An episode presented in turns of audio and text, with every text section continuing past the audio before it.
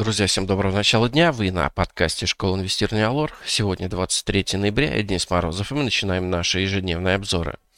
Итак, сегодня у нас в фокусе дня по торгам в США не торговый день, отмечается День Благодарения.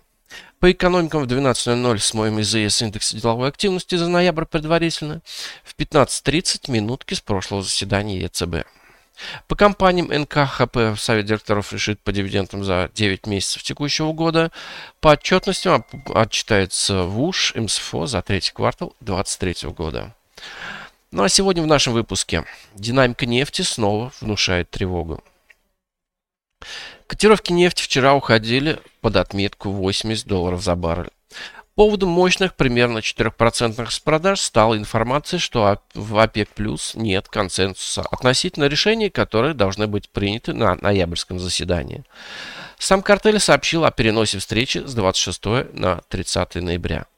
Однако потом прошла новость, что вопрос связан с некрупными участниками ОПЕК плюс из Африки, и нефть резко отскочила. Сегодня с утра котировки снижаются на 1,3% и находятся ниже отметки 81 доллар за баррель. А сегодня волатильность может значительно снизиться, поскольку в Штатах отмечается День благодарения и торговая активность будет пониженной, а сама нефть будет торговаться до 9.00 по Москве.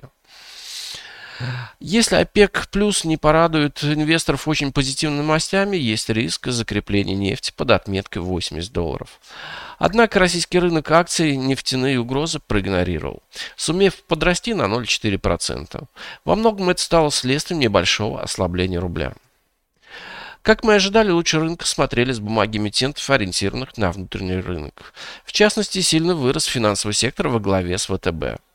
Сбер прибавил 1,2%, обновив максимум от января э, прошлого года.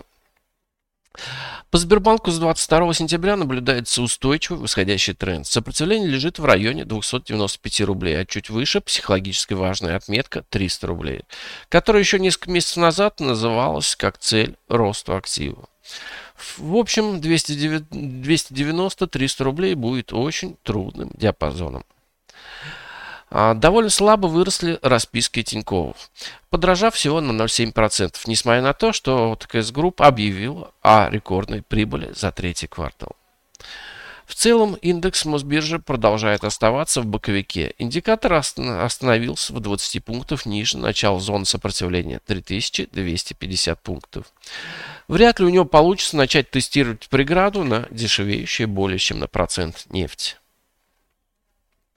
По валюте. Рубль с утра дорожает на 0,3%, намереваясь отыграть вчерашние потери.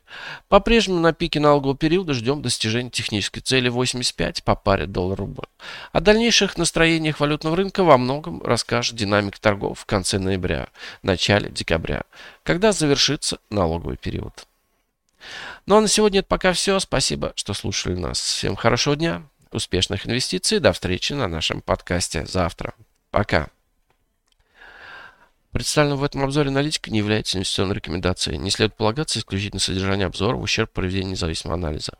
Allure Broker несет ответственность за использование данной информации. Брокерские услуги предоставляются ООО Allure Plus на основе лицензии 077 04 827 103 выданной ФСФР России.